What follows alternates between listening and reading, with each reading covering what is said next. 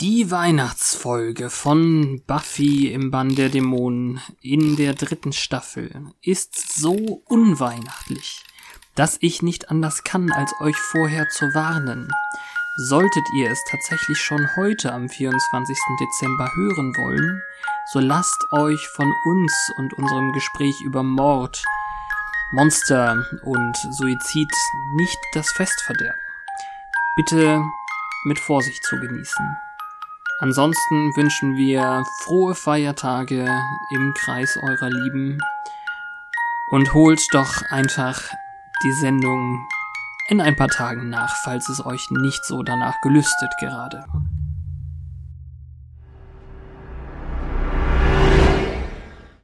So, ich habe jetzt tatsächlich meinen Schal angezogen. Mal gucken, ob das hilft. Wogegen denn?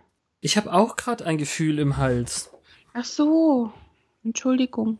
Das hast du nicht erwähnt. Ich dachte, der Schal soll nur der Weihnachtsstellung dienen. Äh, Weihnachtsstellung, Alter. Der Weihnachtsstimmung dienlich sein. Weihnachtsstellung ist übrigens sie auf seinem Schoß und er sagt ho ho ho. Äh, okay. Deine Art auszudrücken, wenn du etwas mäßig lustig fandest, ist sehr uncharmant. Du sagst immer. Ah. Okay, daran muss ich wohl arbeiten.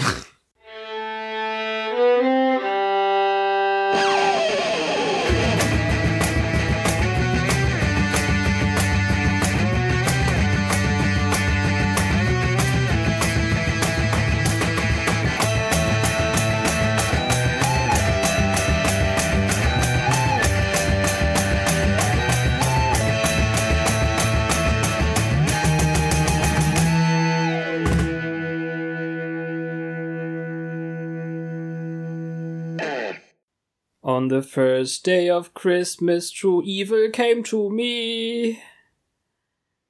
Aber weiter weiß ich nicht. Wundervoll. Hallo und herzlich willkommen an diesem wunderschönen Weihnachtstag in der souveränen Nachhöre natürlich nicht mehr. Ähm, bei unserem schönen Once More with Feeling, das ist ein Podcast im Bann von Kunstschnee mit Petra. Mit Fabian. Und tollen Es macht Worten. mehr Spaß, wenn du ähm, die Worte nicht vorher kennst. Ich sag's ja immer wieder. Du bist immer so neugierig vorher. Tja, dann darfst du halt nicht immer nachgeben. Story of my life.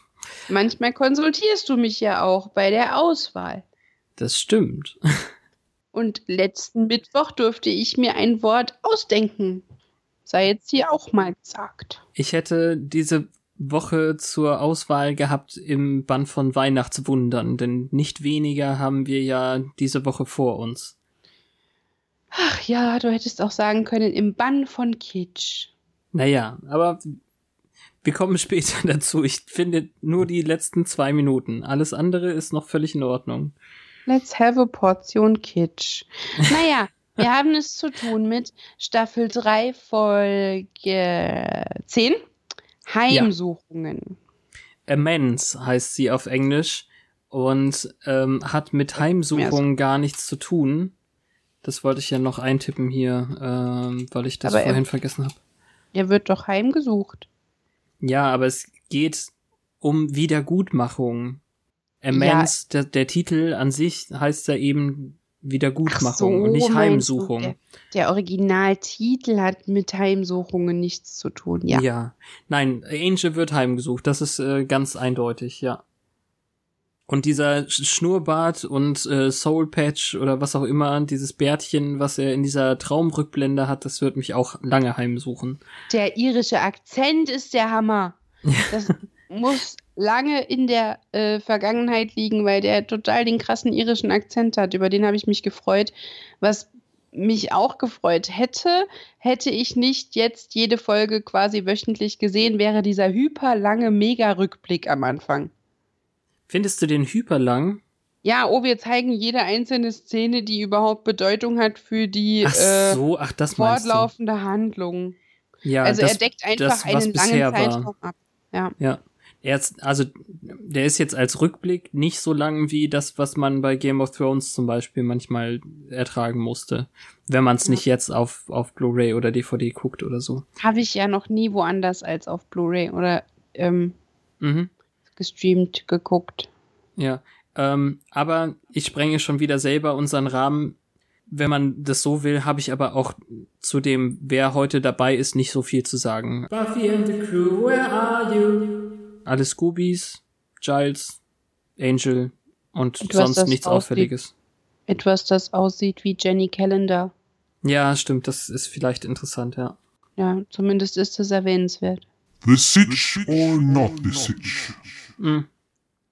Vielleicht äh, teilt ihr eure Zeit ja auch mit uns und einer heißen Schokolade oder so. It's Christmas and I'm all alone.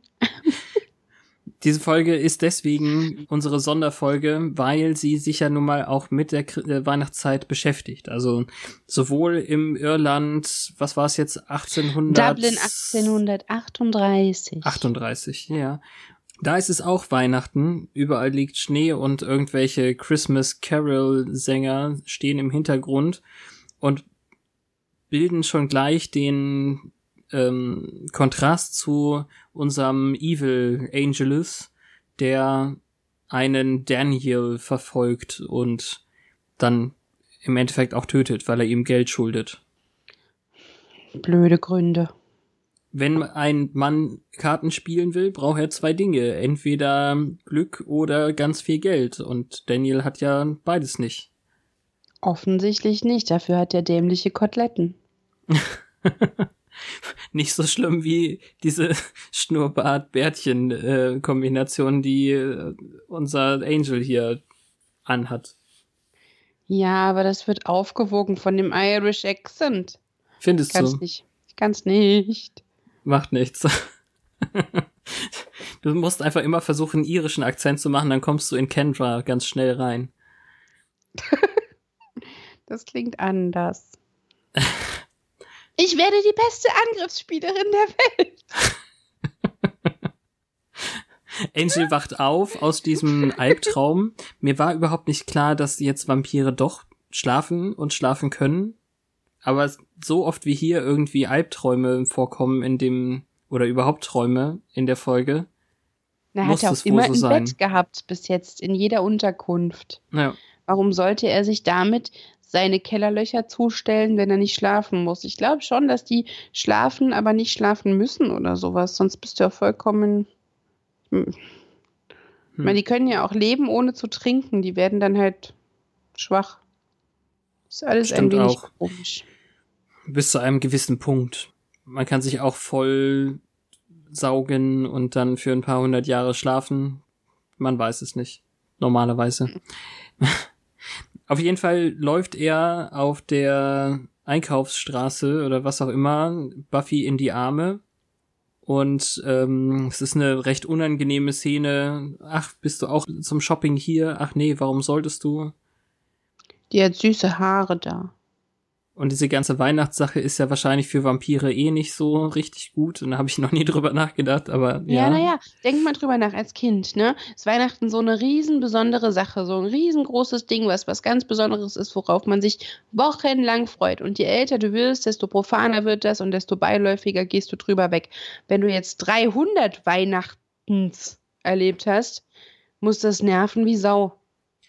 Erstens das und zweitens ist es ja nun mal auch ein christlicher Feiertag und da Vampire nicht so spitz auf ähm, Religion sind. Ja, aber an den Weihnachtsbäumen hängen jetzt seltener Kreuze oder so. Tja, es, das es ist ja nur, äh, nur weil Leute in die Kirche laufen, dann können sie die halt in der Zeit nicht anfallen. Aber es ist nicht so, als würden deshalb die Kreuze zunehmen. Nein, nur die Leute. oh. Äh. Feedline, Punchline, Feedline, Pun egal. Ähm, naja, ähm, ja, sie sind ein bisschen awkward miteinander. Und er sieht dann halt diesen Daniel irgendwo in der Einkaufsstraße rumstreunen. Ja. Und dann Intro. Gruselig. Ah, geht so. Uh, ja, also man, man, merkt auf jeden Fall, dass irgendwas Seltsames Und das gleiche äh, besprechen dann auch Buffy and the Crew auf dem Schulflur. Ja, vor allem erzählen sich jetzt alle, was sie in den Weihnachtsferien machen. Und es ist ganz schade, dass Giles zum Beispiel so allein ist. Vielleicht kommt da seine schlechte Laune her, oder was war der Satz? Auf jeden Fall, ähm, Willow muss nochmal betonen, und das finde ich auch richtig gut, dass sie mit Weihnachten nichts am Hut hat. Schließlich wissen wir ja, dass sie jüdischen Glaubens ist und äh, für die zählt Hanukkah oder Chanukka oder wie auch immer. Ja. Tut, tut mir leid, ich kenne mich damit nicht so gut aus. Sanders Tradition ist es, mit einem Schlafsack auf seinem Rasen zu äh, übernachten. Was, ich übrigens noch erwähnen wollte, wir haben ja ein Los Angeles Weihnachten mit deutlich über 20 Grad. Deswegen sind die Leute nicht so besonders dick angezogen und äh, Nee, aber Sander trägt trotzdem einen Rentierpulli ja. Also und setzt sich an Cordelias Tisch. Und dann kommt das, was man erwarten könnte. Cordelia plaudert eigentlich das Geheimnis also, oder ein Geheimnis aus, was er ihr mal äh, erzählt hat, während sie noch zusammen waren, was, was schon deutlich gemeiner ist als sonst, oder? Irgendwas, warum er auf dem Rasen schläft. Hm, ja, er, er will seiner Familie aus dem Weg gehen, wie sie sich äh, streiten im Haus. Naja, es ist jetzt ja nicht sowas wie, äh, er sch schläft dort ohne Unterwäsche oder so. Das ist ja, das ist ja noch Es zusätzlich. ist was, es ist was Trauriges, es ist nichts Peinliches. ja, Wahrscheinlich aber vielleicht, ist es ihm als Teenie Boy peinlicher. ja, Ja. genau. Hm. Und äh, sie jedenfalls will zu richtigem Schnee irgendwo Skifahren fahren. Skifahren fahren? Ja. Ist ja der Name fürs Skifahren da. Wie heißt nochmal das mit dem Pferderennen? Mm, Derby? Nein, du meinst die Stadt, ich weiß es nicht. Das in Großbritannien dann, oder? Irgendwas, was so ähnlich klingt. Ich weiß es nicht mehr. Egal. Würde aber auch zu Cordy passen. Pferderennen. Haben wir Ja. sie überhaupt schon mal einen Hut tragen sehen? Ja, eben, würden wir gerne. Die Modepolizei kann Hüte. Ähm, Oz will mit Willow reden. Ja.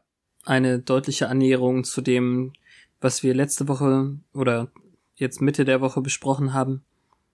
Er hat ja sich Bedenkzeit erbeten und anscheinend hat er gedacht. Das reicht zum Denken. er hält es halt nicht mehr aus, er vermisst sie. Mit allem. Jede Sekunde. Sie ist alles, woran er denkt. Das ist süß. Als Ich hätte er sich den Arm abgeschnitten oder Schlimmeres. Ja, oder schlimmer, den Torso. Das ist eine witzige Sache, die wieder weg ähm, übersetzt wurde. Echt? Ja, als hätte, als würde mir ein Arm fehlen oder ich wäre tot. Aber wenn man tot ist, ist einem ist das dann doch auch egal. Nee, das Bild, dass der Torso fehlt, ist stärker. Das ist richtig. Und ähm, frischer, nicht so vorhersehbar. Ja. Und immerhin bekommt sie jetzt eine Umarmung, weil Ich fand- er ist ich fand's, bereit, äh, der Sache eine Chance zu geben. Ich fand es ganz gut, dass es nur versteckt gesagt wurde. Er ähm, sagt ja, als ich dich mit Sander da gesehen habe, da habe ich etwas gefühlt, was ich nie zuvor gefühlt habe, außer vielleicht an Vollmond. Also er redet anscheinend über Wut Ja. und Mordlust und so, aber macht es so sehr durch die Werwolfblume. Wie Werwolfblumen wohl aussehen, so ähnlich wie Löwenmäulchen. Wahrscheinlich. Hm. Ich finde es süß, wie Joyce tatsächlich überlegt, einen der Weihnachtsbäume mit diesem widerlichen Kunstschnee zu kaufen. Ja, und das ist eben tatsächlich eklig. Das ist, das wird mit so einer Sprühanlage da drauf gemacht. Ja, aber komplett. Also nicht, Äh, ich, nicht so, als würde Schnee auf den Zweigen liegen, sondern einfach komplett weiße Ja. Tannen. Ähm, dumm, wie Farbe, Lack. ja. Und dann ist es auch irgendwie für mich nicht verwunderlich, dass da andere Bäume stehen, die schon völlig tot sind. Ich würde da auch lieber schon vorher tot umfallen, als mich mit so weißem Kram einsprühen zu lassen. Verwunderlich für mich ist es, dass es Buffy automatisch zu den toten, kaputten Bäumen zieht. Ähm, Joyce möchte Faith zum Weihnachtsfest einladen, damit sie nicht in dem gammligen Hotelzimmer feiern muss. Giles aber nicht. Nachdem, wenn ja, klar. Also Giles nicht, hat wahrscheinlich seine Gründe. Die sind immer noch ein bisschen befangen miteinander. Ähm, nachdem wir kurz auf Angel geschnitten haben, der wieder aus irgendeinem Traum mit Kerzen und Düsternis aufgewacht ist, sehen wir dann Faiths Apartment oder Motelzimmer, wo dann vor der abgerissenen Tapete eine Lichterkette hängt, was ja total in Character ist, dass Faith sich eine Lichterkette in die Bude hängt.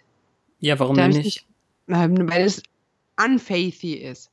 Kann sie nicht ein bisschen Hoffnung auf ein, eine schöne Season haben? Und außerdem kam es mir so vor, als wäre es halt auch nur so aus Traditionsdenken, weil sie auch sagt, tis the season, isn't it? Obwohl sie nicht weiß, was das heißt, weil, naja. Naja, Buffy mag ja die Lichter. Ja, es ist ja auch in Ordnung. Aber was ich viel interessanter finde in, äh, an der Stelle ist, dass sie ihren Fernseher verprügelt, der ihr kein ordentliches Bild geben möchte. Und ähm, hast du gehört, was läuft gerade, was was sie nicht Mhm. anschauen kann?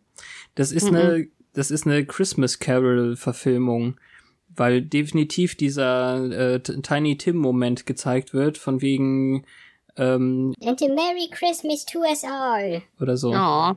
Und es passt sehr gut, denn diese Analogie zu dieser Folge müssen wir natürlich auch besprechen. Mhm. Also sie, lügt ihr dann in die Tasche, dass sie auf eine Riesenfete eingeladen wäre. Es wird natürlich äh, total toll, da abzuhotten. Klar. Und dann haben wir die erste Überraschung. Ja, Angel klopft an Giles' Tür. und bittet um Hilfe, was auch Giles sehr, sehr irritiert, denn ähm, Angel formuliert das dann eben auch so und er hofft, er stört ihn nicht und Giles meint dann, äh, von ihnen hätte ich das nicht erwartet aus ihrem Mund. Ich hoffe, ich störe sie nicht.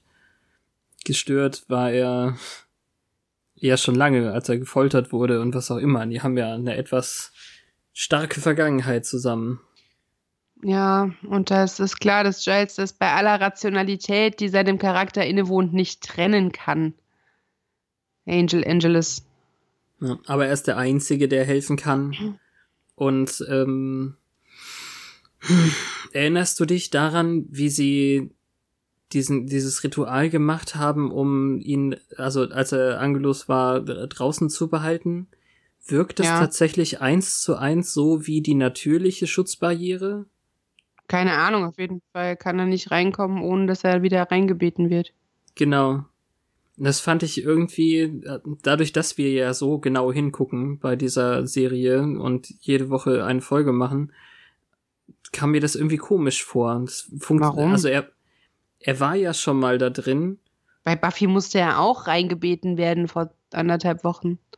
Ja, aber hier ist es noch irgendwie, weiß ich nicht, hier ist es ein bisschen deutlicher, weil er hier Schlimmeres getan hat als bei Buffy zu Hause. Nee, ich glaube, damit hat das überhaupt nichts zu tun. Nee, ich weiß, aber scheinbar dieses Ritual, was so ein bisschen teilweise ein bisschen witzig äh, behandelt wurde, scheint so zu funktionieren wie das Natürliche. Na, vielleicht ist er ja auch so wieder zurückgekommen, dass das alles auf Null gesetzt war. Ach, das glaube ich nicht. Ja, auf jeden Fall ist es logisch, weil bei Buffy, als er ähm, Joyce vor Spike beschützen wollte, Hm, ähm, da musste er auch reingebeten werden. Ja. ja, das hatte ich jetzt gerade nicht mehr so im Gedächtnis. An der Stelle war es mir nicht so aufgefallen. Hier wird aber auch noch mehr Augenmerk darauf geleuchtet. Nein, ich Das vermische ist auch schon eine wieder sehr Sachen. schöne Szene. ja, er klar. denkt ja, er muss Giles erst darauf hinweisen, weil der es vergessen hat, aber der holt nur die Armbrust. mhm. Und als er ihn dann hereinbittet, hat er quasi die Waffe auf sein Herz gerichtet. ja. Und er kommt trotzdem rein. Und er erklärt ihm jetzt eben von seinen Träumen, die er hat. Und dass er Puh. im Endeffekt der Einzige ist, der helfen kann, aber ist dann sehr abgelenkt, als plötzlich eine weitere Geistgestalt auftaucht. Ja, den gequälten Gesichtsausdruck, den habe ich irgendwie nicht vermisst, als es Angelus war. irgendwie ist das doch so mm, ein wenig zu viel.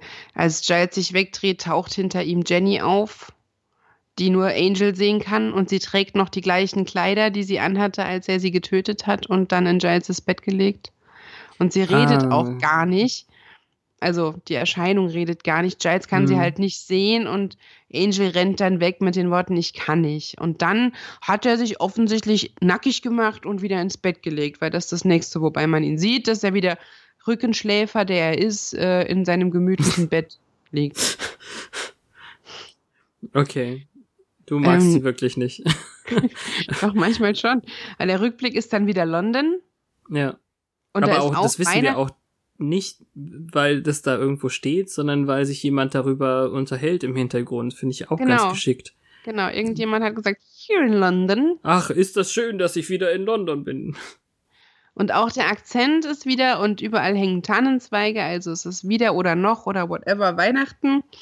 Und Angel hat ähm, Haare bis aufs Schulterblatt und einen Schnorres aus der Hölle. ähm, der Akzent wird schwächer, aber er ist noch definitiv von der Insel Hm. und er bedrängt ein Dienstmädchen, glaube ich.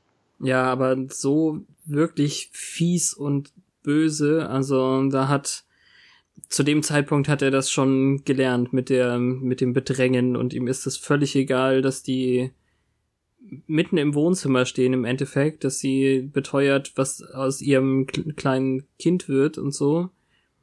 Es ist ihm Ja. egal, das ist Dessert. Was kann ihm schon passieren? Und die denkt jetzt erst noch, er will nur mit ihr schlafen. Hm. bis sie sein Gesicht sieht. Aber irgendwie, er sieht zwar 20 Jahre älter aus mit diesem Look, aber es steht ihm schon ein wenig besser. Sehr gut gepflegte Haare, wollte ich hier Okay. mal betonen. Ja, Also, verstanden. Guter Perückenmacher, da bin ich quasi fast neidisch. Und das Mhm. Seltsame ist dann, als er die Frau beißt, erscheint ihm eine strahlende Buffy im Traum. Und dann wachten sie quasi parallel auf. Also sie haben sich dann im Traum irgendwie getroffen, so transzendental verbunden. ja. Und dann wacht er auf und denkt sich, oh mein Gott, ich muss meine Haare schneiden. Nein. Und ist auf dem Weg zum Friseur, als ihm die Jenny-Gestalt wieder auftaucht in dem Haus. Mhm. Das ist, also jetzt mal ehrlich, gerade weil die ganzen Flashbacks auch an Weihnachten sind, das ist sowas von Geist der vergangenen Weihnacht. Ja, nur hat er halt keine zukünftige. Was heißt das denn? Naja, wir hoffen jetzt mal, dass er nicht wieder an Weihnachten töten wird und wir hoffen, dass es nicht in jeder Staffel eine Weihnachtsfolge gibt. Ja. In dem Fall war es jetzt quasi Buffy in seinem Traum, die der Geist der gegenwärtigen Weihnacht ist, oder? Keine Ahnung. Na gut. Ich habe jetzt die Tiny Tim Parallele nicht gesehen, weil es ja alles vergangen ist und Jenny wurde jetzt auch nicht an Weihnachten getötet. Ja, okay. Aber Also es ist ein ganz ich, schöner ich denke schon, Morph. dass das so gemeint wird. Ja, es ist bestimmt irgendwie eine Parallele ähm, Ja. mit hineingeflossen in den kreativen Prozess. Ähm, wir sehen dann jetzt noch kurz, dass diese Jenny-Erscheinung, die ihn nicht in Ruhe lassen wird, weil er sie angeblich nicht lässt, sich in den Daniel von dem ersten Flashback verwandelt. Und dann ähm, haben wir eine Buffy, die Giles anfleht, ihr zu helfen, dabei ihm zu helfen.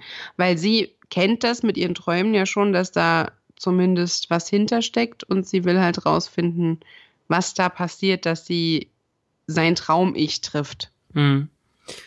Also sie daten zwar jetzt nicht mehr, aber wie soll sie ver versuchen, ihn aus ihrem Leben rauszuhalten, wenn sie einander in den Träumen erscheinen? Ihre Frisur war so süß, hier auch wieder. Und dann haben wir schon wieder, äh, also Nummer eins, dass äh, Sander aus dem Schatten dazutritt und hat zugehört und will helfen. So, Making Amends. Aha, mhm. Na, die Titel sind immer mehrdeutig und ich finde, er hat's nötig. Ja, nötig hat er es schon lange. Dann wird's Zeit. Offensichtlich hat er so ein bisschen Christmas Spirit und er hat hoffentlich endlich gemerkt, dass er Scheiße gebaut hat. Und ich finde, das ist ein sehr netter Zug von ihm jetzt, dass er, obwohl er, er sagt ja noch mal, dass, ich, dass er sich da nicht mit Ruhm bekleckert hat und das ist echt okay. Ja. Dann. Ja. Und dann kommt auch noch eine Willow, der muss man gar nicht mehr viel erklären. Und dann wälzen sie Buch um Buch um Buch. Und dann kommt noch eine Pizza und auf dem Tisch steht ein kleines Weihnachtsbäumchen. Damit wir ja nicht Also- vergessen, dass Heiligabend ist. Ja, also so viele Montagen ähm, haben wir ja gar nicht irgendwie in der Serie. Also- Ja, so ein bisschen Zeitverlauf ist da jetzt schon zu sehen. Nee, ich meine ich mein nur, also sonst, wir hatten eine, ähm, die Bösen trainieren Montage, aber wir haben selten in einer Folge so eine Montage. Das ist das, was ich sagen wollte. Mhm. Mhm. Und dann ähm, lässt sich Willow noch Tipps geben, wie das mit der Versöhnung mit Oz ausgehen kann. Also das geht schon, aber Buffy rät ihr dann ihm zu zeigen, wie es dann, also dass er ähm, ihr am wichtigsten ist. Also im Englischen heißt es dann he comes first oder so ähnlich, sagt sie ja. Mhm. Net, netter ähm, Randvermerk ist noch, dass Giles ihnen am Anfang gesagt hat, wegen dem Buch über Acathla von irgendwem, ähm, sie könnten ein Kapitel weglassen, bei dem es nur über das Anpflanzen von roter Beete geht. Ja. Und am Schluss sagen sie dann, ja, in dem Kapitel geht es darum, dass er gerne Beete mag. Ja, das habe ich auch schon gelesen. Hm. Also haben sie Giles überhaupt nicht zugehört und das bisschen Zeitersparnis, was man ihnen hätte äh, einräumen können, nicht genutzt. Das ähm, hatten wir mal besprochen, in, als wir im, im Buch gelesen haben über Akethla. Also wer sich daran erinnert, das war eine dieser Buchrandbemerkungen, dass Die Gärtnerei?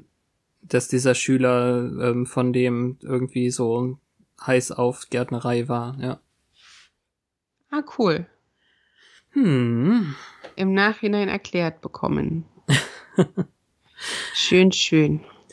Und dann ist jetzt das, was ich so ermüdend finde an der Folge, sind diese Kämpfe, die jetzt Angel ausfechtet mit Geistern seiner? Vergangenheit. Ja, das ist Oh, das ist- irgendwie.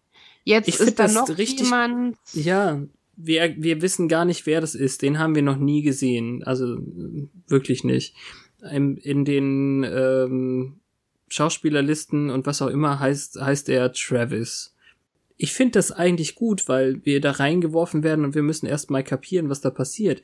Er erzählt jetzt hier davon, wie Angel seine Kinder getötet hat und sie so hingelegt hat, als würden sie nur schlafen, um ihn zu ähm, foltern damit und ihn dann hinterher getötet hat.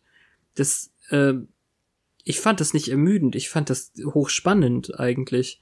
Das Ach, sind alles ja, das- Teile von, von Angelus, die irgendwie Angel ja wegen seiner Seele und überhaupt ähm, foltern sollen. Ja, ich weiß, es wird irgendwie zu lange ausgewalzt und hier wieder übergeblendet und hier wieder übergeblendet. Ja, wir wissen, er war ein Biest. Ja, wir wissen, er mochte das Töten gerne. Ach komm.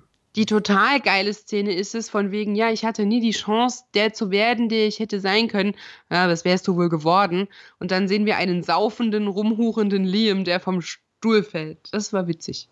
Okay. Ich fand das ganze Ding hier sehr, sehr cool. Oh ja, also hier vielleicht schon noch, aber das geht ja immer weiter. Also es geht ja nun mal darum, dass er am Ende, wenn ich das jetzt mal kurz einfach schon sage, er wird ja einfach komplett psychisch dekonstruiert und ähm, verunsichert, so dass er wirklich kurz davor ist, Buffy etwas anzutun später. Und das braucht Ja, ein ich- bisschen Zeit. Also weiß ich verstehe nicht. schon den. Also ich finde nicht, dass er so kurz davor ist. Es ist nie so on the edge. Er trifft die Entscheidung ja, bevor sie in Gefahr ist. Aber oh, Hätte, halt was was so hätte es denn für dich noch gebraucht, dass er wirklich nach ihr schnappt oder wie? Er Dann hat ist doch. Ja, das einzige Mal, wo er wirklich Gewalt gegen sie anwendet, ist, als er sie wegstößt, als sie ihn davon abhalten will, sich in die Sonne zu legen. Ja, darum geht's ja gar nicht. Die wirklich spannende Szene ist, als, als äh, Faith auftaucht. Na gut, lass uns mal in der Reihenfolge bleiben noch kurz. Ja, ich glaube, Du die haben findest garantiert- gedacht, oh, Du findest garantiert richtig, richtig blöd, dass sie jetzt hier Traumsex haben. nö, das ist mir egal. Ist dir egal. Ich denke mir, oh ja, alle mochten Jenny, zeigen wir Jenny. Jenny ist toll. Ja, dann haben wir halt Jenny jetzt, die da rumgeistert. Oh. das finde ich total Jenny. schade, dass du die nicht so magst. Ich hab, ich hab nie gesagt, dass ich sie nicht mag. Es ist einfach so unnötig alles. Hm. Weiß nicht. Und immer wieder, tausendmal sieht man ihn aufwachen aus Träumen und sie reißt dann gleichzeitig die Augen auf. Es ist halt jedes Motiv wird überstrapaziert, so voll wie die letzte Folge war, so ähm, übervoll auf, auf Gedeih und Verderb Hm. verlängert ist hier alles. Okay. Ich meine, ja, das ist, ähm, das mit dem Traumsex hat ja auch den Hintergrund, als ob sie bewusst sich dafür entscheiden, die Zeit zu nutzen, die sie im Traum haben. Das finde ich eigentlich ein ganz interessantes Motiv, weil sie ja beide schon gepeilt haben, dass sie die gleichen Träume haben. Zumindest Buffy weiß das. Und das Mhm. passiert nicht einfach so. Das ist eine bewusste Entscheidung in dem Moment. Das finde ich interessant. Siehst du, und den Aspekt habe ich nicht gesehen. Ich habe gedacht, das, das passiert eben einfach so, weil das ja auch einen bestimmten Zweck hat, nämlich dass dann in dem ähm, Moment größtes, größten Glücks, wie er von manchen Leuten da eben interpretiert wird, ähm, steht dann so ein Typ in Kutte da, von dem äh, Angel zwischendurch schon geträumt hat, und dann ähm, tötet er Buffy im Traum. Ja, er, beißt sie im Prinzip, wacht er dann ja auf. Du weißt Ja. nicht, wie das ausginge. Aber das, klar, diese Träume, die kommen ja nicht von ungefähr, die sind induziert durch dieses Wesen, das Hm. sich Jennys Körpers bemächtigt, also meistens Jennys, weil die ja, Gestalt. ja. anderen, ja, die anderen Leute, die er getötet hat, die kennen ja Buffy nicht. Jenny kann ihm was von Buffy erzählen. Deshalb wird die dafür benutzt. Die Hm. anderen haben nur von sich selbst gesprochen. So. Ach, tatsächlich? Mhm. Hast du das, ist das so zu interpretieren? Das habe ich jetzt gar nicht so direkt drauf geachtet. Dass, ich ähm, denke mir, das ist einfach dramaturgisch am schlausten, wenn jetzt Ja. äh, Anzugtyp oder Dienstmädchen irgendwas von ihr erzählen würden. Das wäre nicht so. Also da fehlt einfach die, Person, die persönliche Ebene. So. hm, hm. Und Ja, Buffy, da war, nicht drauf geachtet. Buffy war ja der Grund, warum er Jenny umgebracht hat. Ja. Jetzt mal abgesehen von dem Zigeunerfluch und lalala, aber die persönliche Komponente war gegeben. Hm. Aber du siehst ja auch, als er aufwacht, als er sie beißt, wacht auch Buffy auf. Das heißt, die waren beide in dem Traum. Das Ja, war klar. für beide also quasi ein gemeinsamer Moment. Auch die, die nehmen ja auch später noch Bezug darauf. Hm.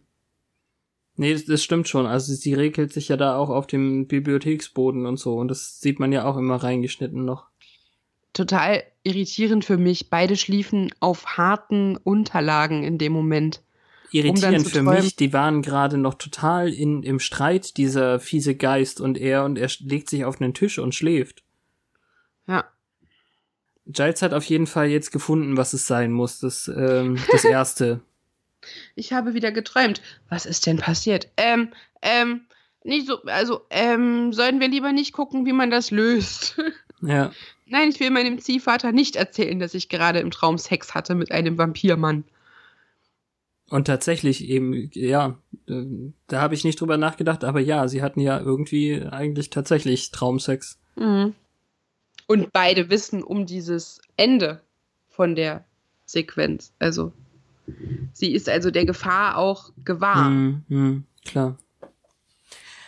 Und als jetzt Giles von dem ersten Bösen erzählt, das noch vor Dämonen und Menschen und Vampiren und allem da war, kommt schon wieder Sander aus den Schatten und hat zugehört und labert dazwischen. Ja, zum Glück hat sie nichts von, vom Traumsex erzählt. Das Ja. würde Sender nämlich in zwei Staffeln noch gegen sie verwenden, ey. ja gut, äh, musst du dann nochmal erinnern. Oh, did you give him a happy? Ach so, das meinst du, ja gut. Ja. Did you give him a dream happy? Ja. Das ist auch der widerlichste Satz. Ist Ja, auch ne? in, in der Rückblende gewesen. Ganz genau. Sander. Hm. Was wollte er jetzt nochmal? Irgendwas von Willy, dem ähm, Barkeeper. Ach, er hatte dann die Idee, den aufzusuchen. Ich habe den nicht Ja. vermisst. Er kommt leider tatsächlich, habe ich gesehen, auch noch ein paar Mal. Mhm. Also die, die wollen wissen, ob irgendjemand Neues in der Stadt ist, der dieses Urböse beschworen hat oder so. Mhm. Und er hat mäßig viele Informationen. Also ähm, er sagt jetzt eigentlich nur, er hat Informationen aus dem Untergrund, dass sie im Untergrund sind. Priester. Ja. Ja, das, also, dass es Priester sind, das hat ja Giles schon gesagt. Ach so, weil er es nochmal wiederholt hat, habe ich dann hier. Also ich weiß nur, dass er irgendwas von Priestern erzählt hat. Ja. Also, keine so interessante Szene fand ich, außer dass sie wieder auf, ähm, also da die Inf- können sie mit der Information eben noch nichts anfangen. Und ähm, Sender hat so eine komische Szene, dass er versucht, den einzuschüchtern und das nicht so richtig erfolgreich ist, aber irgendwie doch. Ich weiß auch nicht. Hm. Er sagt, hey Kid, Merry Christmas. Ja. Sonst glaube sagt ich das, nichts glaube ich, mehr. niemand. Ja, Wahrscheinlich die- ist Juli. der will doch bloß ähm, sie nackt ablichten mit einer Weihnachtsmütze auf. Ach Gott, das hatte ich vergessen. Ja, siehste? Also, Jedenfalls sagt sie, dass es Zeitverschwendung war, ja, finde ich auch. Weil irgendwie ganz viel Kanalisation absuchen die einzige Option wäre. Ja, sie übertreiben hier. Ich glaube, irgendwas mit 14 Millionen Kilometer oder so, aber man weiß es nicht. Ja. Derweil versucht Willow Oz zu verführen, weil sie offensichtlich denkt, sie muss mit ihm schlafen, damit alles wieder gut wird. Ich fand die sehr gut, die Szene. Tut mir leid. Ja, ich fand Oz sehr gut. Ich habe sie, ich habe so gelacht, als das Musikstück wechselt und es dann eben wirklich Barry White ist im Hintergrund. Es war so eine wunderbar lächerliche Szene. Und ich kaufe das natürlich auch dem Willow-Charakter jetzt ab, dass sie erstens denkt, dass sie bereit ist und zweitens dann diesen Denkfehler begeht, weil das für sie ein, ein Weg sein kann, um ihm näher zu kommen, schneller. Ja, aber er macht alles richtig. Ja, Weil er nutzt es nicht aus und er, er sagt die richtigen Dinge und er sagt kluge, nachvollziehbare Dinge, sodass er nicht auf die Idee kommt, dass er sie einfach nicht heiß genug findet oder dass er ihr noch böse ist. Das hm. fand ich Und- gut. Ich mag Oz. er hat ihre Intention ja trotzdem mitgenommen. Also, Ja. ne, er, er versteht schon, was sie damit bezwecken wollte und damit ist auch gut. Oz ist Ja, top. weil es geht ja darum, dass er was haben dürfen soll, was noch niemand anderes hatte. genau. So, das, das ist quasi so ihr, ihr Weg durch dieses emotionale Labyrinth. Und gleichzeitig ein sehr wörtliches Verständnis von dem, was Buffy ihr gesagt hat. Ja. Oh ja, Buffy ist so erfahren, die hat es schon einmal gemacht. wow. Das ist so zynisch. Oh Mann. Ja, natürlich ist es zynisch, aber das, Anderthalb Mal. Das eine Mal war zwar ein Traum. das war aber erst nachdem sie ihr den Tipp gegeben hat. Ja, ich weiß. Jetzt würde sie vielleicht schon viel reifere Ratschläge geben.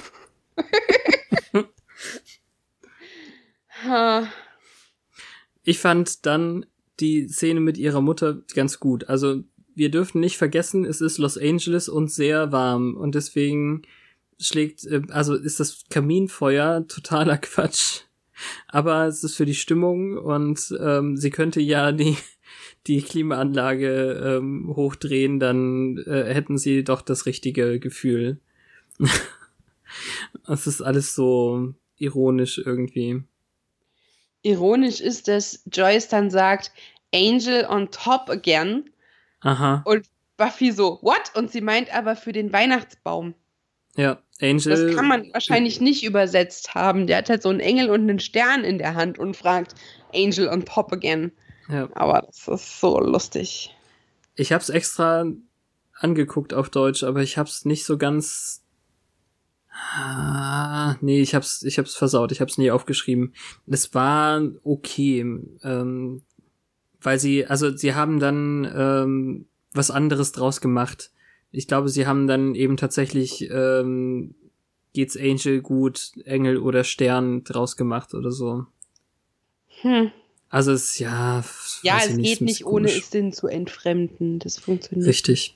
Und äh, mir ist dieser wörtliche Sexzusammenhang eben gerade erst aufgefallen.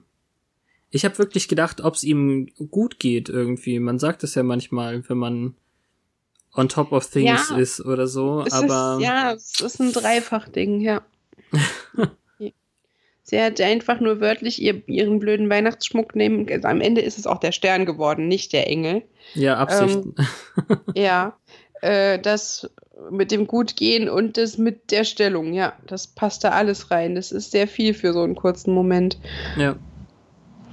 Und dann kommt erst Faith und Mhm. Dann ist ganz kommt- also- süß, dass Faith tatsächlich noch irgendwie ein Geschenk für ihre Mutter besorgt hat. Sie macht zwar selber total schlecht, um die Erwartung zu drücken, aber ähm, trotzdem irgendwie ganz nett. Sie muss dann natürlich wieder sagen, die Party ist ausgefallen und bla bla bla. Aber äh, Joyce und Buffy haben wohl doch damit gerechnet, weil Buffy jetzt hochläuft, um das Geschenk für Faith zu holen. ja. Das ist ziemlich Und cool. Buffy, Buffy trägt kein Kreuz. Ja. Ausgerechnet an Weihnachten trägt Buffy kein Kreuz. Und dann taucht Angel auf und der hat dann auch nur diese Halsgegend im Auge. Das siehst du so wie aus seiner Sicht quasi die ganze Zeit auf ihre Kehle ähm, Hm. gerichtet. Und dann eben diese ständige Einflüsterung von dem ähm, ersten Bösen in Jenny-Gestalt. Also ich, ich weiß nicht, ich fand diese Stelle, das ist die bedrohlichste in dieser ganzen Sache. Da war er kurz davor, ihr wirklich an den Hals zu gehen. Wenn er in dem Moment nicht stark geblieben wäre, dann wäre es anders gewesen. Das Witzige ist ja, dass es so schien, als würden die Einflüsterungen von Jenny das sein, was ihn abhält. Aber er hat sie ja, wie gesagt, nicht angefasst oder so. Es ist nicht dazu gekommen, dass er irgendwie die Hand gehoben hat oder sie Hm. gepackt hat. Aber es, es schien echt, als wäre er kurz davor. Und dann steht hinten eine Jenny und sagt, You want her. Think of the peace. Und dann springt er aus dem Fenster. Ja. Nee, also ganz ehrlich, das hat alles sehr, sehr gut funktioniert für mich. Ich fand das wirklich gut, weil ähm, die Einflüsterungen waren eben, sie will es doch auch und ähm, sie will, dass du sie berührst und wenn, du's- wenn du sie tötest, wenn, ja, wenn du sie schmeckst, dann ähm, lassen wir dich in Ruhe. Das war ja die Sache. Ja, aber ich finde auch, das funktioniert hier dann auch nur noch, weil es dann Jenny ist und nicht diese ganzen anderen Vergangenheitsgeister. Hm. Das, das wäre jetzt einfach zu viel. Also das, das hat mich halt so, dieser ständige Wechsel, der war so anstrengend. Obwohl ich die Rückblicke ja immer mag. Aber das passte nicht. Hm. Naja. Dass sie jetzt hier gestanden hat, ist vollkommen okay. Sie bespricht sich dann mit Giles noch weiter, der ganz harte Wahrheiten für, auch für sie hat. Also ähm, wenn er durchdreht, dann wirst du ihn töten müssen. Nochmal. Ja. Und so wie es inszeniert war, also für dich war das ähm, zu viel wieder, aber das war für mich ein berührender Moment. Ja, zwischen Giles und Buffy, das war okay. Mhm, Das okay. Nervige war dann, dass danach wieder, du siehst Angel irgendwo im Dunkeln und die, die wird dann so lasziv ihm gegenüber, von wegen, du könntest ihre Haut riechen, äh, äh. Und dann erscheint sie auf der einen Seite und dann wieder auf der anderen Seite und äh, so viele Klischees. Hm. Okay. Irgendwann tötest du sie sowieso. Und dann kommt er halt auf die glorreiche Idee, sich äh, sonnen zu baden. Hm. Was auch okay ist, sagt sie dann. Ja, Aber genau. Also es ist ja eben nicht Jenny, sondern äh, wir müssen es ja, ich, ich möchte das immer betonen, es ist ja dieses erste Böse da. Ja, es ist dass ein die Gestalt Bösewicht in der von Gestalt. seinen Äh, Opfern. Ja. Ich habe übrigens was völlig anderes erwartet. Ich wusste ja, dass diese Folge kommt, weil ich schon nachgeguckt habe, was mit Weihnachten zu tun hat, aber es ist eben doch ganz anders äh, geworden. Ich habe gedacht, dass, dass da tatsächlich irgendwelche Opfer wiederkommen. Hm. Also Giles ist dann irgendwie auf der Treppe und Buffy liest in irgendwelchen Büchern. Sie müssen noch ein bisschen Nachforschung nachholen, weiß auch nicht. Und da erzählt er ihr oder liest er ihr die Passage nochmal zu diesen Todbringern oder Boten oder wie auch immer es dann übersetzt war, zu den ähm, Harbingers vor, wo etwas, da, äh, also wo davon die Rede war, dass nichts über und unter ihnen leben kann. Mhm. Und dann macht's äh, Klick bei Buffy. Ach, jetzt verstehe ich das auch. also deshalb sind diese Weihnachtsbäume verendet Mhm, und dort hat sie sich dann ja auch dieses Loch gebohrt. genau. Du, so genau ist, muss man erstmal hingucken. Huh. Das ist reiner Zufall irgendwie, dass sie gerade bei dem Weihnachtsbaumhändler waren, finde ich. Also das ist schon sehr hart äh, Zufall. Ja. Und ähm, außerdem ist es echt seltsam, dass sie ähm, dann herausfindet, dass der Erdboden da nur so dünn ist zu der Höhle, wo sie dann hinuntersteigt. Aber ähm, an sich so als Gegenüberstellung zwischen diesen Priestern, die da ähm, in Angels Vision ja auch rumgeisterten mit dieser Beschwörung. ja, wobei das, das- bestimmt keine Absicht war, dass der zu sehen war. Was jetzt? Der Priester in dem Schlafzimmer. Ach so, von denen vom vom First Evil meinst du? War Ja, das keine Absicht? Ich glaube Ah. nicht, dass die beim Beschwören gedacht haben, oh, jetzt gucken wir beim Traumsex zu, wir alten Spanner ohne Augen. Ich mag den Spruch super gerne, den Buffy hier bringt. Ähm, weißt du das noch? Sie sagte dann, okay, zehn Minuten noch weiter Beschwörungsformeln, aber dann geht's ins Bett. Ja. Super cool. Also einen richtigen Kampf zwischen ihr und den Boten, wie auch immer, gibt's eigentlich nicht, finde ich. Also sie wischt die Ritualsachen vom Tisch und dann ist da eben schon diese Jenny-Gestalt. Ja, die dann total schlau ihr noch sagt, dass Angel bei Sonnenaufgang tot sein wird. Die hätte einfach nichts sagen müssen, diese äh, Erscheinung. Und dann Ja. wäre es halt passiert. Aber dann, ähm, oh, du hast keine Ahnung, womit du es zu tun hast. Oh, lass mich raten, das Böse. Und dann zerplatzt sie so und ist dann kurz so ein Riesenmonster, insektenartiges Ding. Hm. Ja. Kann man so sagen. Aber das ist halt der, das übliche Teil bei Bösewichten. Bösewichte wollen ja dann diese Genugtuung, den Guten das aufgetischt zu haben. Der Satz dafür ist ja eben auch, das, was für dich Weihnachten wird, wird für ihn die Totenfeier. Äh. Oh Mann. Na, ist ja egal. Das, unsere ganze Kultur ist auf diesen Trophen und dem ganzen Zeug aufgebaut. Das passiert eben. Dass du Mhm. insgesamt schon abgeturnt bist von der Folge, da kann die Stelle dann auch nichts für. Ja, das ist halt auch, weil eine sehr starke davor war und eine sehr starke danach kommt für mich so ein ähm, notwendiges Übel zu überwinden. Hm. Es ist jetzt, sie ist besser als 90 Prozent aus Staffel 2. Ja, Trotzdem, Staffel 3 hält hohe Maßstäbe. Ähm, die Ja, Konfrontation jetzt auf diesem Berg, die ist ja ganz okay. ah, die ist dann wieder okay. Ja, das geht mir auch zu lange, aber Hm. irgendwie müssen die Dreiviertelstunde ja voll machen, ne? Ja, hätte wahrscheinlich schon ein bisschen noch was anderes machen können, das stimmt.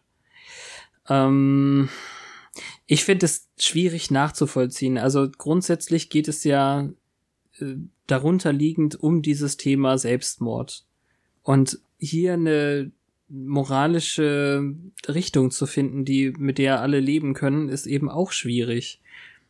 Ja, und zu Weihnachten ist Selbstmord ja auch gesellschaftlich gesehen immer Thema. Ist das so? Ja, also soweit ich informiert bin, nehmen die Raten dann halt geringfügig zu, weil wer sich an Weihnachten einsam fühlt, sich noch einsamer fühlt als sonst oder so. Ah, ja, okay, klar. Hier geht es jetzt natürlich nicht um Einsamkeit, sondern darum, dass er Angst hat, er kann das Böse in sich nie überwinden und er ist es nicht wert, gerettet zu werden. Hm. Und ja, sie sagt halt, selbst wenn die Welt will, dass er verschwindet, sie will das nicht. Und sie liebt ihn und sie will ihn hassen, aber es geht nicht. Und das, ja, das ist natürlich schon emotional und das Hm. funktioniert. Ich, ich finde die eine Formulierung so ein bisschen fragwürdig irgendwie, und gleichzeitig auch poetisch, weil er sagt, ähm, sie wollen, dass ich meine Seele in dir verliere. Ja. Ähm, ja, und sie, also Seele in ihr verlieren und dann sie töten und so, ne? Das war ja der Plan. Aber in, an sich ist das, der Austausch ist doch echt gut. Also sie Ich ermutigt ihn. Findest du es nicht schlimm? Ich fand das nicht grenzwertig. Ich meine, das ist eine schöne Umschreibung dafür, was passiert. Okay. Und er sagt auch, dass er in ihr, also ein Teil von ihm wollte es, er wollte in ihr Trost finden. Und Und das kannst du metaphorisch sehen und nicht nur körperlich. Ja, klar. Für Ich weiß es aber halt- nicht so, wie es so wie es äh, gesagt wird, kam mir das nicht so vor, als wenn jetzt äh, der, der Trostaspekt da bei dem Satz so war. Es sind Ein- zwei verschiedene Sätze. Also Hm. nicht zwei Auslegungen des einen Satzes. Er sagt beides. Ich hatte jetzt eher das Gefühl, dass er sagen, also, dass er sich dem hingeben wollte, kam mehr Ja. rüber für mich, dass er durchaus damit leben könnte, sie zu töten, wenn dies und jenes. Naja, er könnte eben nicht damit leben und trotzdem fällt ihm das Widerstehen so schwer. Hm. Und hier ist dann diese, diese Grunddebatte, dass sie ihm den Selbstmord ausreden möchte, dam- damit, dass sie sagt, es wäre die feige Lösung. ja, Und das, genau. das ist das, was ich grenzwertig finde. nee, das ist ja gerade das Gute. Nein, es ist ja gut, dass es funktioniert und so, aber das so, ich, natürlich ist es gut, ihn davon abzubringen, aber das so pauschal als feige wegwischen, finde ich sehr schwierig, jetzt so im echten Leben. Aber so ist es doch. Ähm, also der Nein. Satz, den sie bringt, ist ja, ähm, also er meint ja, lass mich einmal stark sein und mich hier dem Sonnenlicht aussetzen. Und sie sagt dann eben, nein, stark sein heißt eben nicht das, sondern die große Geste, sondern es heißt jeden Tag leben und immer ähm, das Gute tun. Und wir reden jetzt hier ja nicht über Sterbehilfe, sondern äh, wir reden hier über einfach nahezu egoistischen, äh, egoistische Selbsttötung aus ähm, vielleicht auch emotional-mentaler Krankheit raus. Ich würde niemals dieses herablassende Wort dafür verwenden und das egoistisch nennen. Ich kann das von außen nicht beurteilen. Hm. Das finde ich halt so ein bisschen, oh, Amerika, ich habe die Moralkeule erfunden, darum weiß ich, was schwarz und weiß ist mäßig. Aber das passt dann ja auch wieder zu diesem Kitsch-Ende. Hm, hm, hm. Finde das sehr, ein, ein wenig unreflektiert. Es ist so, so, so ein Klischee-Ding irgendwie. Okay. Und er wird ja nicht mal vor die Wahl gestellt, als es darum geht, dass sie ihn anfleht, bei ihr zu bleiben, was ja auch egoistisch ist und nicht nur um seinetwillen passiert, was nachvollziehbar ist, klar. Aber dann fängt es an zu schneien und der Nachrichtensprecher sagt, die Sonne wird den ganzen Tag nicht aufgehen. Das heißt, die Wahl trifft nicht er. Wir wissen Ja. nicht, wie es ausgegangen wäre. Und das ist auch das, was mich super ärgert an dieser Folge, dass ich überhaupt nicht weiß, wer das jetzt ver verursacht hat. Den Schnee. Ja, das passiert nicht. Es geht nicht von 20 auf ähm, minus 5 an einem Sind Tag 30 in Los Grad Angeles. Fahrenheit minus 5 Grad Celsius? Ja, oder, oder was weiß ich, dann ist es eben minus 10 Grad. Ich weiß, sie haben, sie haben, ich weiß nur, dass sie gesagt haben, sie haben um die 30 Grad Fahrenheit und dass das selten ist. War das nicht von 70 runter? Das, von was es runter ist, weiß ich nicht, aber es wären jetzt 30. Das Okay. ist gesagt worden, das habe ich hier stehen. Aber ich habe es jetzt noch nicht umgerechnet. Ich weiß nicht mehr, wie das war. Also das ist, das geht eben nicht mit natürlichen Dingen zu in, in meinen Begriffen und äh, minus ein Grad ist 30 Fahrenheit. Ah ja, und zumal Und- das Urböse ja damit zufrieden war, dass er stirbt statt Ja, ihrer, genau. weil dann ein Gleichgewicht zwischen Gut und Böse wiederhergestellt wäre, wenn einer von den Guten geht. Mhm. ähm, da muss es ja irgendeine Gegenkraft geben, wie gebe ich dir vollkommen recht, die diese äh, dieses Winterwunderland jetzt verursacht hat. Und es ist schon mal nicht Willow mit äh, irgendwelchen Magie-Experimenten und es ist auch nicht Giles, der es schneien lässt. Also ja, das ist ein Mysterium, das nie geklärt wird. Ja. Und Vielleicht das ist, gibt es das auch ein finde ich erstes Gute. das, ja, Ja, das finde ich eben das Kitschige daran dann, weil wir auch ähm, Winterwunderland überall tatsächlich eben sehen und alle freuen sich und gucken und der Einzige, der eben tatsächlich ein bisschen traurig, also die, die, die Gestalt ist dann eben traurig, wie Sander im Schlafsack sich nochmal ähm, zurückzieht und dann, hör, was ist das? Wieder Das rausguckt. und Verdutzte so. war süß. Ja, Das, das war sogar sympathisch. Faith ist auch total wie ein kleines Kind vor die Tür. Ähm, was ich noch ein wenig unrealistisch finde, ist, sie alle mit ihren halbwegs dünnen Übergangskleidern, mhm.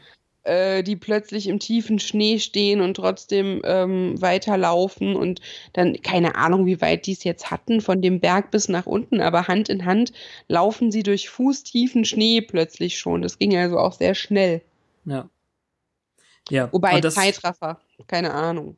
trotzdem irgendwie, dann, also für dich macht es die Folge jetzt nicht anders. Für mich hat das die Folge ein bisschen kaputt gemacht. Ja, vielleicht dachten die wirklich jetzt damals, oh, wir hatten noch nie eine Weihnachtsfolge, lasst uns eine Weihnachtsfolge machen. Hm, was gehört zu einer Weihnachtsfolge? Schnee und Kitsch. Hm. Und dann war noch zwei Minuten Platz und darum hat man beides dort untergebracht. Keine Ahnung. Na gut. Ja, wenn er jetzt noch ein Geschenk für sie gehabt hätte, hätte ich schlimmer gefunden. noch legendärer und noch romantischer als ein Kladdering. Stimmt, das geht nicht. Der ist aber weg. Also den könnte er schon mal ersetzen. Ja, echt. Das wäre ja nur nützlich. Hier, ein Staubsauger. Ah. Hm. Na gut. Thermosflasche. Also du findest es, äh, wenn wir jetzt in die Fangszene der Zeit kommen, In den Fangszenen der Zeit. alles nicht so Ja.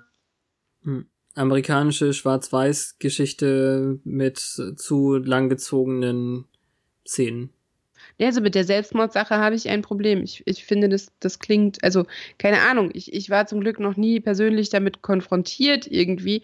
Ich weiß nur immer, dass dieses ähm, Argument von wegen, das ist feige und egoistisch, eigentlich nicht vorgebracht werden kann von jemandem, der nicht weiß, wie es in einem dann aussieht. Das, das, ich weiß nicht, dafür habe ich mich auch zu wenig damit befasst, aber es wirkt für mich unheimlich ähm, erhaben.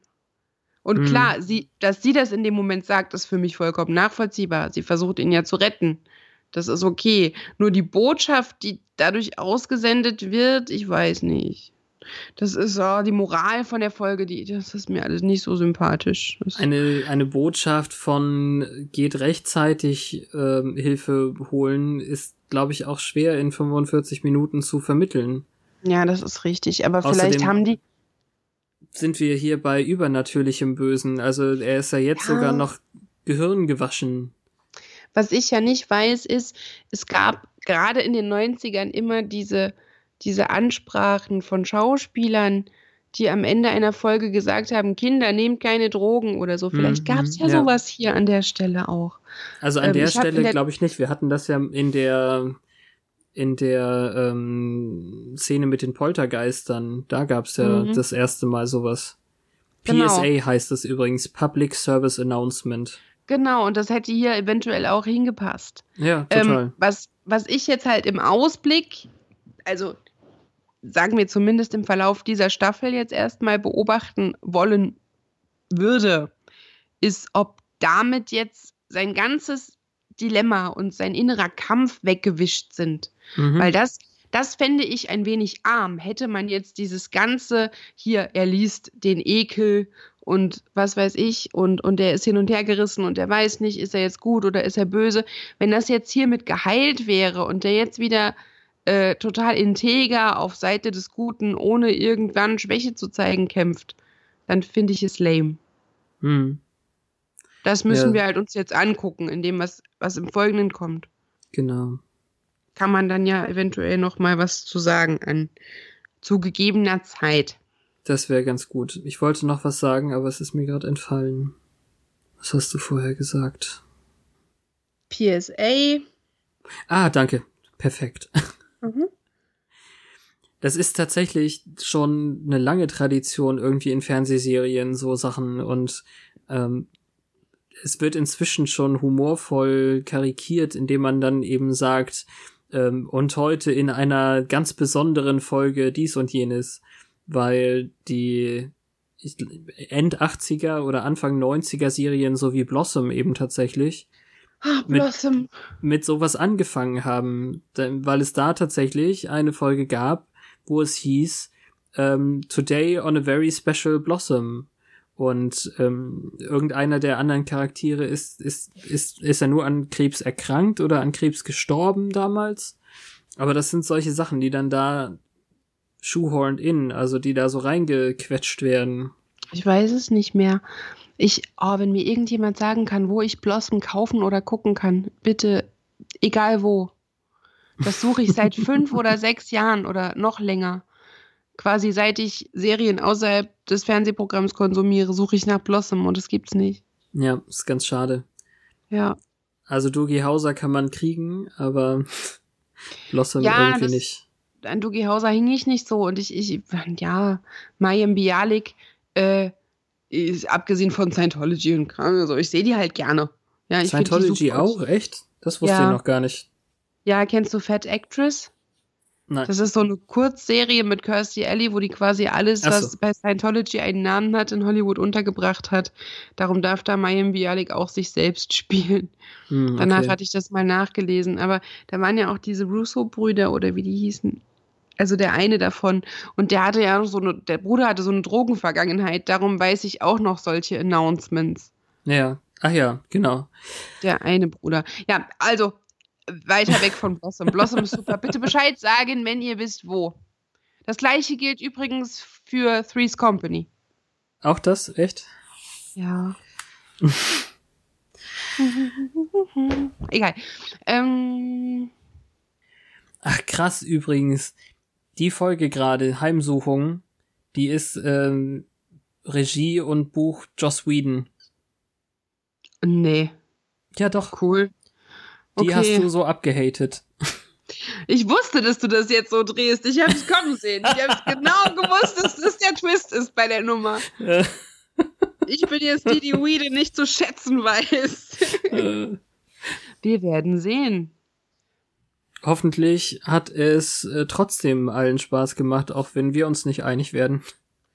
Wir werden uns einig auf Besinnlichkeit und frohe Weihnachten und einen Tweet von Faith darüber, dass es bei Joyce viel zu warm ist, oder? Währenddessen auf Oh Gott, war das schief.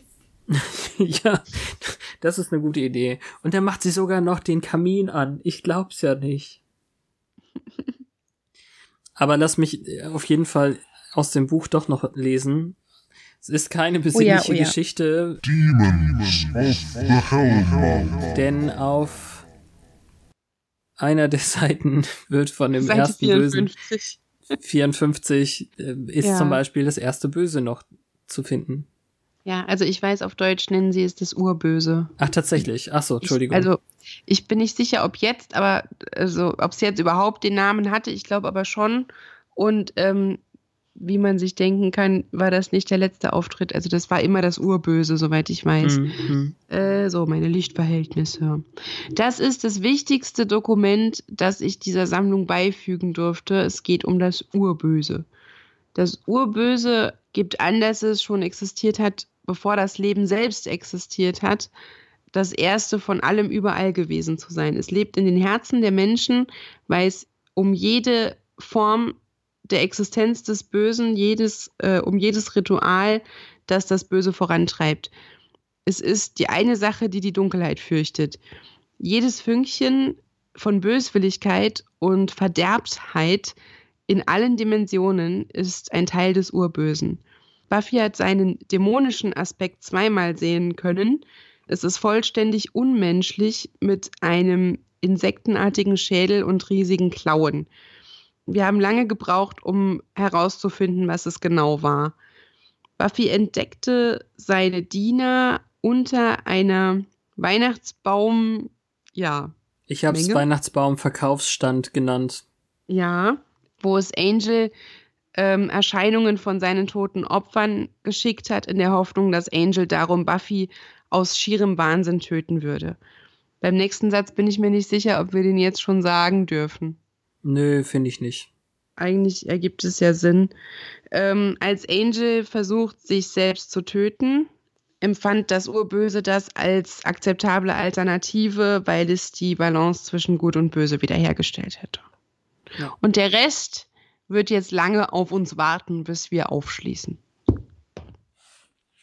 Genau, aber einen extra Eintrag gibt es hier noch zu den Boten oder auch Todesboten, Vorboten des Todes, wie auch immer, den Bringer, Bringers oder Harbingers of Dead.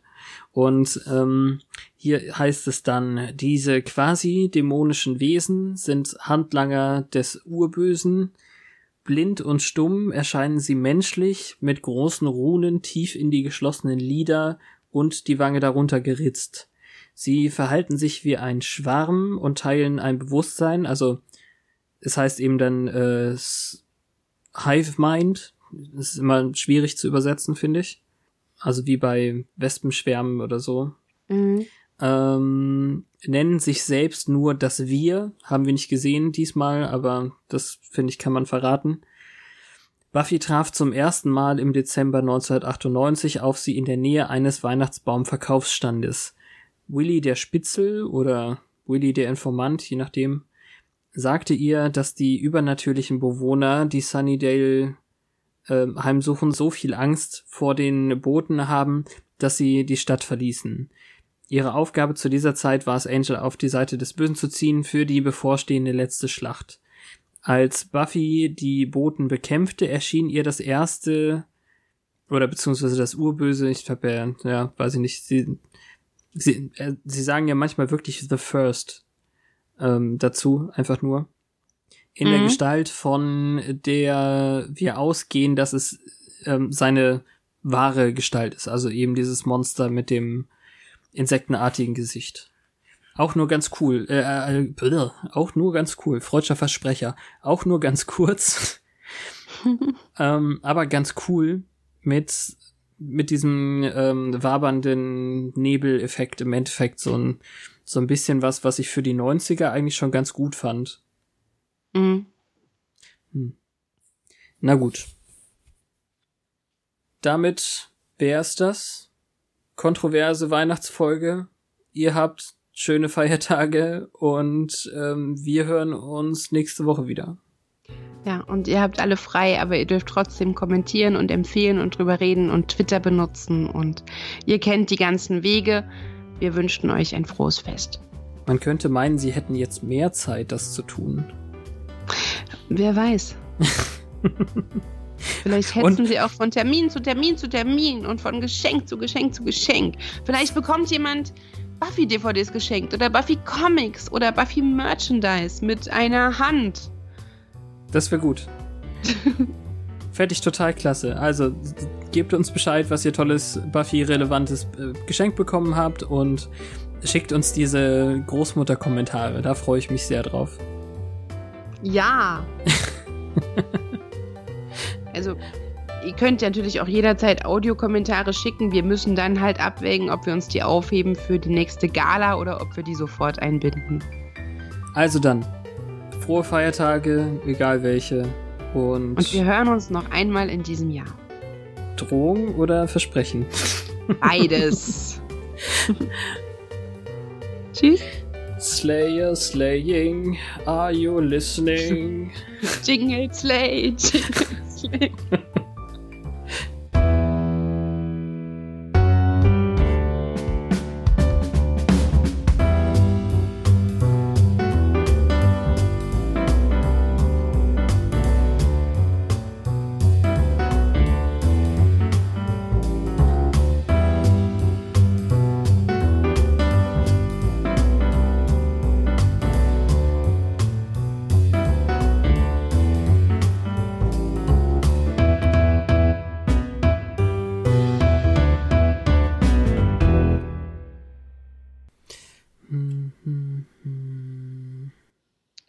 klang ein wenig wie Pipi Langstrumpf. Dö, dö, dö. Oh Mann, an Weihnachten kommt wieder Michel aus Lönneberger. Ich habe ja gar keinen Fernseher, ich weiß nicht, was da kommt oder nicht kommt. Ich weiß auch nicht, aber also ich habe meinen Kabelreceiver geschrottet, aber wenn ich das Kabel aus dem Receiver in den Fernseher stecke, müsste ich ja auch zumindest öffentlich-rechtliches Fernsehen empfangen. Früher habe ich zu Heiligabend immer das letzte Einhorn geguckt, aber das finde ich jetzt scheiße. Warum? Darum weiß nicht, gefällt mir nicht mehr. Oh, du mag böse lieber- Frau. Mag lieber Michel aus Lönneberger gucken. Das will ich mir auch schon seit fünf Jahren kaufen und habe es noch nie gemacht, weil es immer teurer wird, wenn nicht Weihnachten ist. Aber jetzt habe ich keinen Bock.